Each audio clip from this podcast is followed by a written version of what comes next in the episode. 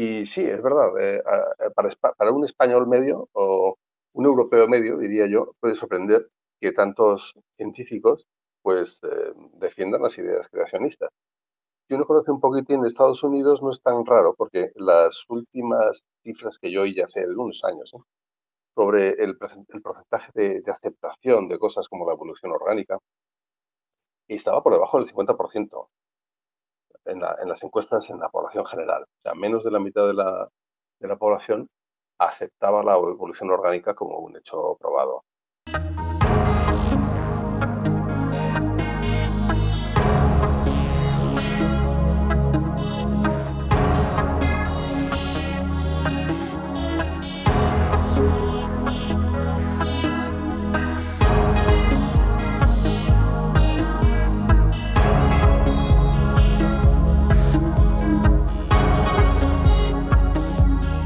Amigos de Honor Ediciones, aquí estamos en su canal para tratar cosas y cuestiones que no se suelen oír en otros lugares.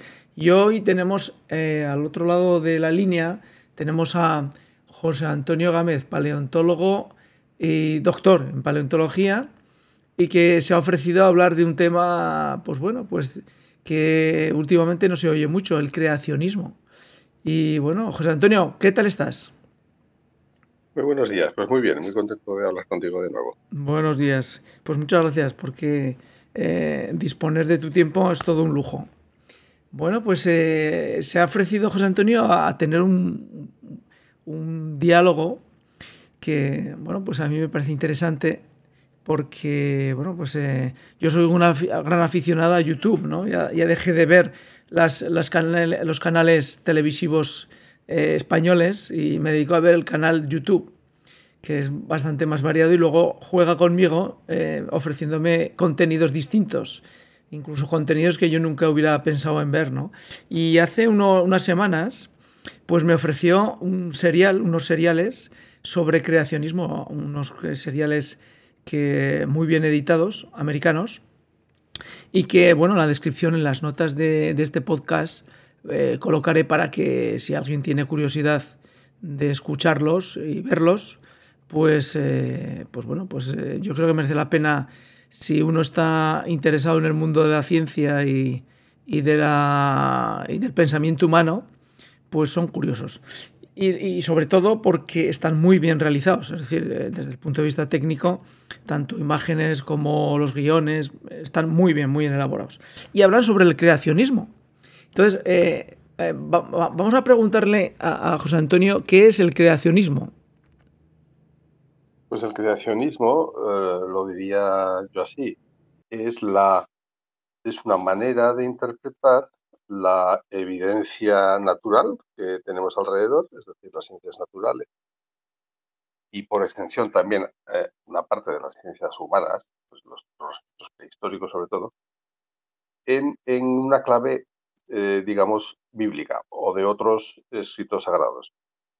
Y no tanto en una clave, digamos, eh, científica, lo que llamamos por cientifismo o el para, hay que nos llama el paradigma actual. Entonces, es una forma de ver las cosas distinta que yo entiendo que hay que respetar, pues porque, bueno, las ideas son controvertidas para muchos, pero las personas son respetables, por lo tanto hay que debatir las ideas sin dejar de respetar a las personas y teniendo en cuenta que nadie está en poder de la verdad absoluta. Todos cambiamos la manera de pensar y también los paradigmas cambian. Por lo tanto, pues no hay que tener miedo de hablar de cosas como el creacionismo. Eh, eh, eh, una de las cuestiones que, que, me llamó más la atención de, de los, de los seriales y de los vídeos que vi es que eh, eh, utilizaban argumentos, eh, una, mezcla de argumentos, es decir, desde el punto de vista de, contenido estaba muy bien organizado, desde el punto de vista visual también, pero desde el punto de vista científico, las afirmaciones parciales que hacían eran correctas, pero la suma de ellas era, desde el punto de vista mío, como, mini geólogo que soy, pues, pues me parecía incorrecto. Porque, por ejemplo, una de las cosas que vi en el documental es que utilizaban criterios geomorfológicos eh, para determinar, por ejemplo, eh, lo que fue el diluvio universal. Y entonces eh, planteaban como una posibilidad, pues, por ejemplo, los, cañones del Colorado, pues que hubieran sido barridos de un golpe por una gran capa de agua que hubiera venido como consecuencia del, de un calentamiento supuesto y de, un, de una pérdida de los casquetes polares. Eh, sí, sí. Eh, entonces, eh, este tipo de, de, usos de la geomorfología con la paleontología dentro de intentar explicar distintos fenómenos, se puede considerar que evidentemente es, es, algo, es algo extraño, ¿no? Sí, yo he visto también algunos de estos documentales que tú dices, eh, por ejemplo, y, bueno, estoy de acuerdo contigo, están muy bien hechos desde el punto de vista visual, de montaje, están muy preparados, son extensos, cuentan con muchos especialistas, prácticamente todos doctores en geología, algún doctor en biología también. Y sí, es verdad, eh, para, para un español medio o un europeo medio, diría yo, puede sorprender que tantos científicos pues eh, defiendan las ideas creacionistas. Sí, sí, si uno conoce un poquitín de Estados Unidos no es tan raro, porque las últimas cifras que yo oí hace unos años ¿eh? sobre el, el porcentaje de, aceptación de cosas como la evolución orgánica estaba por debajo del 50%. ¿Cómo, cómo? Perdona, no, he entendido bien. En la población general. O sea, menos de la mitad de la, de la población aceptaba la evolución orgánica como un hecho probado. Entonces, bueno, eh, prácticamente el resto eh, eran de afinidad creacionista o criticaban fuertemente las ideas evolucionistas a partir de la, de la difusión de las ideas creacionistas. Por lo tanto, en Estados Unidos el creacionismo está muy extendido. Es lo primero que tenemos que entender para, para comprender este tipo de, documentales. En segundo lugar, eh, me di cuenta de una cosa más a propósito de lo que tú dices. Si emplean este tipo de, eh, de conceptos geológicos, pero los aplican eh, mal. Y allí me di cuenta yo de una cosa, y es que nuestra ciencia, Eliseo, en la geología, a pesar de considerarse, al menos así se consideraba por algunos, una especie de María en la, en la enseñanza media, no lo es. Es, realmente difícil de, de, entender la esencia de la geología. El principal problema es la comprensión del tiempo geológico y ahí es donde la mayoría de la gente pincha, ¿no? No puede, no puede manejar el concepto de tiempo geológico, que no tiene nada que ver con el concepto de tiempo nuestro diario. Y es ahí donde, donde anidan estas confusiones. De manera que una serie de, argumentos geológicos, como tú dices, uno a uno, eh, casi impecables, no siempre, concatenados, conforman una gran confusión. En mi opinión, una gran confusión. La principal es esa, la del tiempo. Eh, por ejemplo, este, este documental compara dos cosas que no son comparables. Una, la enorme erosión que tuvo lugar de los depósitos dejados, recién dejados por el Monte Santa Elena a partir de 1980, cuando entró en erupción, allí en el estado de Washington, en Estados Unidos, dejó mm, cientos de metros de depósitos de materiales volcánicos recién depositados, que por lo tanto no estaban consolidados. Y después, en tiempos inmediatamente posteriores, fueron erosionados a una gran velocidad. Se formaron cañones muy, muy profundos. Claro, ellos comparan esto con el Gran Cañón del Colorado, cuyas rocas pues, llevan, forma, llevan litificadas, es decir, endurecidas millones, millones de años y que no pueden ser erosionadas en cuestión de días por un mismo torrente acuoso que estuviera actuando en otras rocas no consolidadas. Cosas así, tan básicas, no las ponen. Y no es porque no las conozcan, yo entiendo, ¿no? y, además, eh, eh, lo que llama la atención también Estoy, eh, eh, totalmente de acuerdo y lo, estás explicando muy, muy, bien. Eh, lo que me llamó la atención también es que utilizaban tiempos geológicos distintos, pues desde pues el, casi casi el cámbrico hasta prácticamente el terciario más alto. Entonces, y, hablaban de, de elementos biológicos eh, como comparables desde, desde el principio a, ahora. Es decir, era casi un actualismo, ¿no? Aplicaban criterios actualistas, pero para hablar de que nada ha cambiado Entonces, desde el punto de vista biológico... ¿Perdón? Y digo que también criticaban el actualismo en otros momentos. Por ejemplo, al hablar de la, de la descomposición de los elementos reactivos, planteaban que eh, algo que no, que yo no he oído nunca, no, no, que yo sepa no es así, planteaban el hecho de que las tasas de semi-desintegración, los periodos de semi-desintegración de un determinado elemento radioactivo, isótopo radioactivo, ha cambiado a lo largo del tiempo. Mm. Que yo sepa, mm, esto no es así. Ellos, ellos eh, lo utilizan un poco torticeramente, ¿no? Para decir que las cosas no siempre son como las vemos ahora. O sea, también criticaban el actualismo. Que no está mal como principio, quiero decir, como principio de, de criticismo, el, el tomar el, que el actualismo, más que hablar de tasas constantes, habla de procesos iguales a lo largo del tiempo. Las tasas, ciertas tasas de ciertos procesos pueden cambiar. Pero en concreto este de la desintegración radioactiva de los isótopos, no, yo no lo había oído nunca. Para mí fue una sorpresa. Y yo creo que no, no es así. De hecho, ellos dicen, por ejemplo, un argumento que dan. Tú tomas una roca, una misma roca, y mandas tres muestras a tres laboratorios distintos para que los analicen con tres técnicas diferentes. Y el, resultado es muy distinto y daban ahí. Pues uno, me acuerdo que ponían 500 millones de años, otro mil y pico, otro dos mil. Bueno, claro, si, si te molestas un poco en detalle en ver qué, qué procesos, qué técnicas son las que están usando, son técnicas diferentes que sabemos bien en geología que cada una tiene una aplicabilidad para un rango de edades. Por ejemplo, el método del potasio argón que nombran lo aplican a una roca eh, del Cámbrico. Esto nadie lo haría porque eh, es un método que por, eh, por, porque tiene el potasio 40 tiene un periodo de desintegración muy rápido, pues no se puede aplicar a rocas antiguas, tan antiguas como el Cámbrico, que hablamos de 500 millones de años, algo así. Sin embargo, tiene una gran aplicabilidad, por ejemplo, si lo que queremos es datar rocas de cenizas volcánicas depositadas a la vez que las pisadas más antiguas que se conocen de homínidos, que son las pisadas de la Etoli en Tanzania. Bueno, pues sabemos la edad de esas pisadas en aproximadamente 3 millones de años, porque esas pisadas se produjeron en cenizas volcánicas coetáneas. Y entonces, eh, bien, en ese caso el, método potasio argón es perfecto, pero no se puede aplicar una roca más antigua. Y por la misma razón, que han cogido una roca cualquiera y le, aplican un rubidio estroncio que vale para datar rocas del arcaico, si hablamos de mil, dos mil, tres mil millones de años, pues no se puede aplicar a una roca bastante más joven, por ejemplo, del Jurásico. Y a mí me da impresión de que eso es lo que han hecho, por eso tienen edades tan diferentes. Ignoran las propiedades, las limitaciones de cada método, es fundamental en, en este caso en radiometría.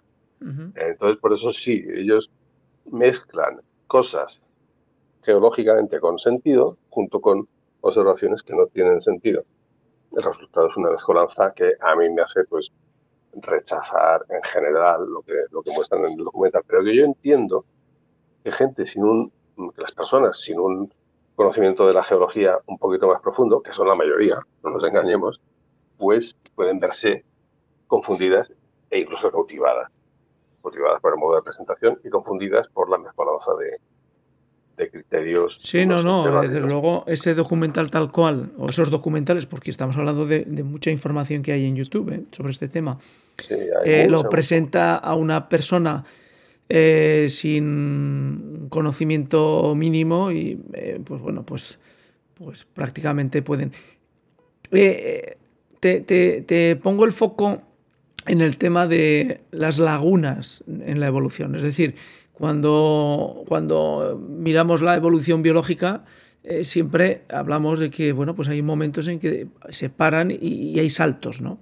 Eh, estos saltos eh, dentro de la evolución, que ellos plantean como un hecho palpable de que, bueno, pues, la evolución como tal no, no, se ha dado en elementos biológicos, estos saltos biológicos se pueden ver compensados con lo que sería eh, el estudio de la serie eh, geológica, con, el estudio, dijéramos, de inferir eh, esos saltos, esas lagunas que hay con respecto a elementos que puedes encontrar en otras partes más altas de, la, de, la, historia geológica. Sí, te entiendo. Es una pregunta que es muy interesante, en mi entender, compleja, porque necesita para desarrollarla bien necesitaríamos un programa entero. ciertamente, pero vamos a intentar dar unas pocas ideas. La primera idea que hay que transmitir, yo creo, es que los argumentos que nos llevan a, a la mayoría de paleontólogos a aceptar la teoría de la evolución no son tan fáciles como decir pequeños cambios orgánicos a lo largo del tiempo producen toda la diversidad que vemos hoy. No. Esa microevolución, que es la que describió y propuso en su libro El origen de las especies Charles Darwin en el siglo XIX, eh, da cuenta tan solo de esto, de la llamada microevolución, que es la, la evolución que podemos ver frente a nuestros ojos. Es algo que, que se da en los seres vivos que están delante de nosotros e incluso en nosotros mismos, porque nosotros mismos somos una especie en evolución.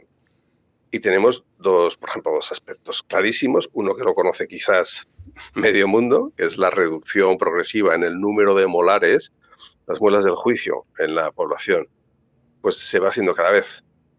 Eh, digamos que tienden a desaparecer, tienden a desaparecer. Hay una tendencia a desaparecer. Cada vez más gente, cuando digo cada vez, hablo de a lo largo de décadas, desde que tenemos datos, desde que los señores dentistas pues tienen datos, ¿no? Que vienen a ser un poquito más de 100 años observamos que el número de, los molares del juicio, del cuarto, del tercer molar, de los más traseros, en los cuatro cuadrantes de nuestra, de nuestra boca, o bien no aparecen por completo, o bien surge la raíz pero no se desarrolla por encima de las encías, o bien ni siquiera hay una raíz desarrollada. Yo siempre con mis alumnos, siempre los he tenido, he hecho el siguiente eh, pequeño, no es un experimento, es una pequeña estadística, es pedirles que se cuenten las muelas del juicio, a ver cuántos tienen, tienen salidas por encima de la, de, de la encía.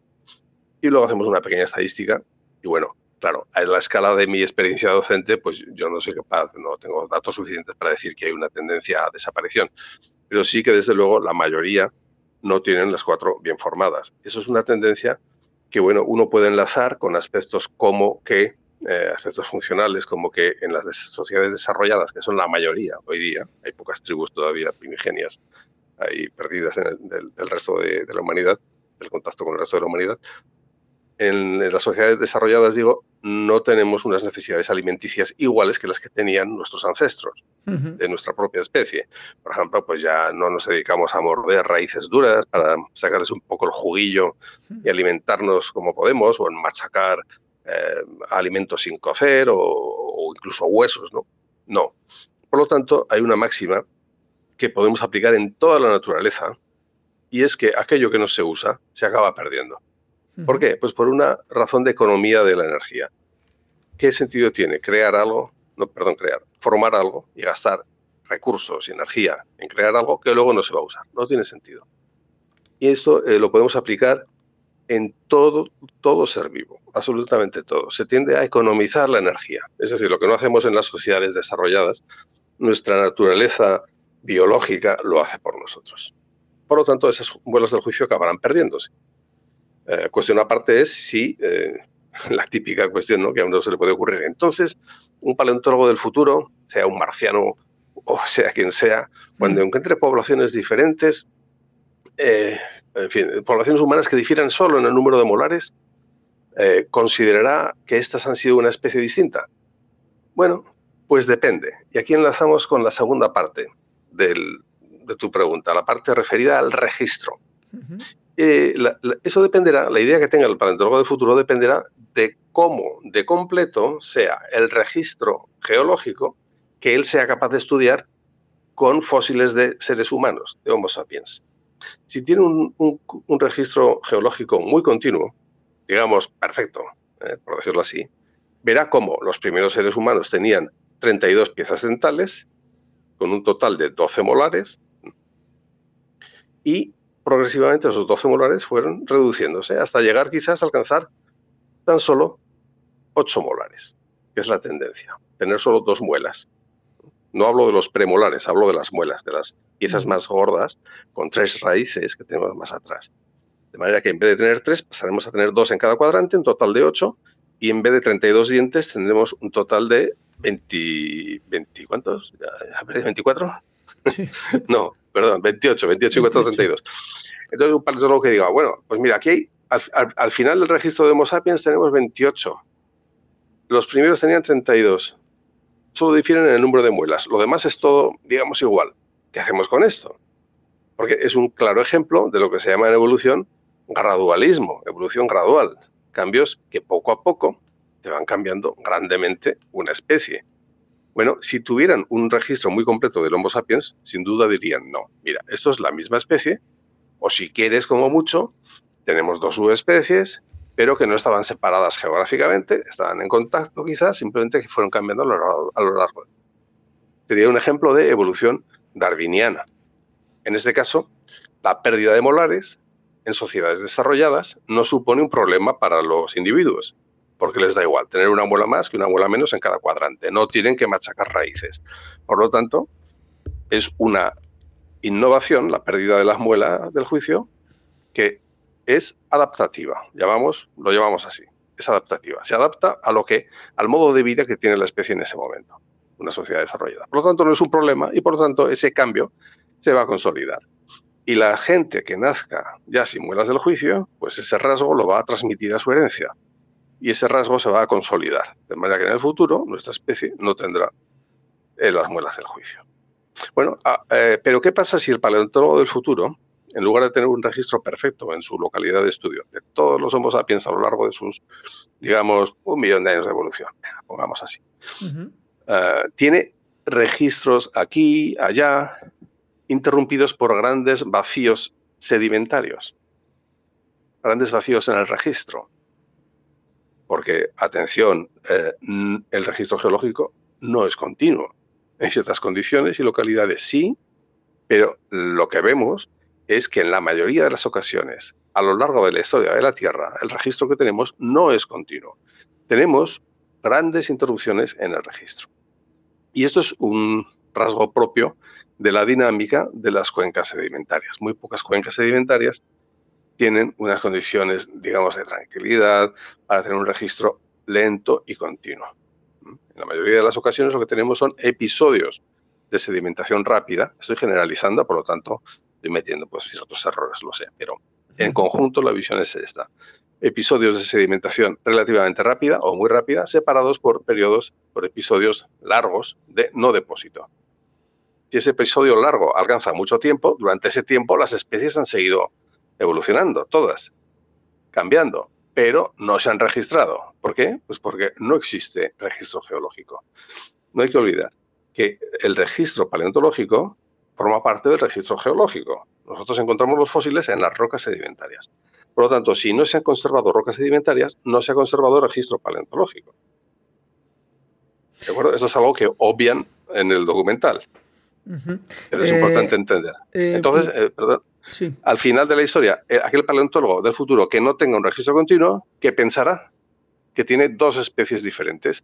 Una, la más antigua, con, con 32 piezas dentales, y otra, la más moderna, con solamente 28. Y a una le podía llamar Homo sapiens o como sea, y al otro pues le puede llamar Homo modernus o como quiera. Entonces, atención, la calidad del registro geológico y por ende paleontológico afecta a nuestras interpretaciones. Y de esto hay que ser consciente cuando uno hace afirmaciones generalistas sobre la evolución biológica en este planeta. Eh, y por cerrar eh, nuestro episodio de hoy, que sé que es, como has dicho, muy limitado para el tema que hemos abierto. Hemos abierto un melón demasiado grande y no nos lo vamos a comer. Sí, parece eh, un melón uzbeco, de esos de 7 kilos. Sí, sí, sí. La realidad es que. ¿Tú crees que probablemente el creacionismo ahora ya cambió de. O sea, pasó de un elemento científico a un elemento social? Y como social es la ciencia. ¿Tú crees que eh, eh, el desarrollo del creacionismo como, planteamiento a, la paleontología y a la, y a la, geología que tú y yo hemos estudiado eh, clásica, normal y corriente, no es una reacción también como consecuencia de la cantidad de veces que se ha intentado menospreciar pues los libros sagrados por parte del cientifismo y que es porque, eh, como tú bien decías, en, algunos eh, documentales lo, utilizan argumentos que, ves claramente que están salidos de, totalmente de contexto y por lo tanto la prueba que intentan construir pues, eh, pues es extraña, por no decir otra cosa. Entonces, ¿tú crees que ese enfrentamiento ha sido causa del acicate del desarrollo de todo el creacionismo en Estados Unidos? Pues es, contestar a eso supondría ponerse en el lugar de la, de la mente, de las intenciones, incluso de las emociones de la gente, ¿verdad? Y eso es, eso es muy arriesgado, yo no lo voy a hacer. Es posible, evidentemente es posible que así sea. Yo, por mi experiencia, te puedo decir que he encontrado en mi, en mi corta vida muchísimos eh, paleontólogos, bueno, en general científicos, que tienen a la ciencia como una, como una deidad. son auténticos, eh, están enganchados a la ciencia, son eh, hiperracionalistas, que no se dan cuenta que caen en aquello que critican. Porque cuando ellos critican a un creacionista, diciendo que no tienen en cuenta eso y lo otro, pues no se dan cuenta que un hipercientifismo cae en el mismo pecado. y, y, yo, y, yo, te hablo de gente muy conocida, incluso muy bien formada, con una categoría científica excelente, pero que no se dan cuenta de ese peligro. Y es recordar que los extremos se tocan, porque las cosas no son estilíneas, sino que dan vueltas y se pueden volver a tocar. Entonces, sí, yo creo que algo de esto que dices hay. También hay que tener en cuenta otra cosa obvia. Yo por lo menos lo veo así, y es que la ciencia, que está muy bien, que es genial, que es motor de desarrollo, eh, lo ha sido, ¿verdad? Y que puede seguir siéndolo bien utilizada, no cubre más que una parte de la realidad. Hay cosas que se escapan, que se escapan a esta. Eh, a esto que dicen los científicos, los hipercientíficos, ¿no? los hiperracionalistas dicen, no, todo aquello que no se puede explicar por el método científico no existe. Esto, lo, eso me lo han dicho a mí, colegas, y es una aberración, es una auténtica aberración, porque por esa razón en fin, bueno, hay, muchos ejemplos fáciles. Eh, eh, por ejemplo, la radioactividad se entendió en un momento determinado, no antes.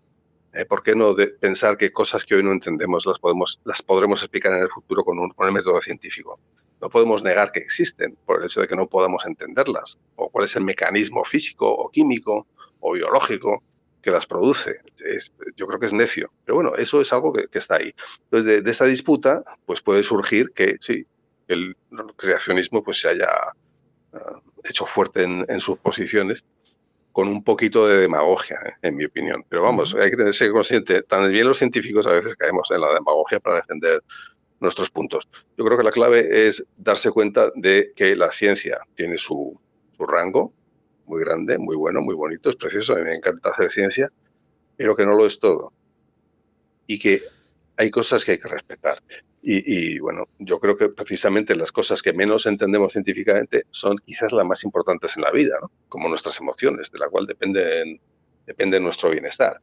Pero si nos fijamos en las mismas emociones, veremos que hoy día se entienden mecanismos moleculares de la emoción que hasta hace muy pocos años se desconocían por completo. por, lo tanto, hay que, hay que ver las cosas con este una apertura de, miras, ¿no? Y por supuesto no, no, no despreciar a la gente. Hay que criticar las ideas. Es lo que dice Sabater. él decía, una vez me acuerdo de una entrevista, cuando dicen que eh, yo respeto las ideas de este señor, dice, no señor, eso es equivocado. Hay que respetar al señor. Pero las ideas hay que machacarlas, contrastarlas, discutirlas y ver qué sale de ahí. ¿no? Pues bueno, eh, yo creo que ese es el, punto de vista. Bueno, pues eh, creo que para el tiempo que disponemos, eh, José Antonio nos ha permitido hacer una aproximación al concepto y al, mundo del creacionismo versus eh, geología, eh, la que conocemos muchos de los que estamos escuchando y hablando. Pues muy bien, muy claramente y desde luego agradecemos un montón a José Antonio por su capacidad de síntesis, que es muy difícil eh, de tener y la segunda, la claridad en los argumentos. Con lo cual, José Antonio, volvemos a emplazarte a otro episodio que seguro que nos darás luz en este mundo tortuoso de, de la ciencia en el tiempo, porque como bien has dicho, la mayor dificultad de la geología es entender el tiempo geológico. Con lo cual, pues bueno, pues intentaremos abusar de nuevo de ti. Pues no habrá problema. Pues muchas gracias, Antonio. Encantado, Eliseo. Y saludos a tus oyentes. Muy bien. Chao y gracias. Hasta la siguiente. Y a todos ustedes les esperamos aquí en Honor Ediciones con otra entrega que seguro, seguro que no la encuentran en ningún otro sitio. Chao.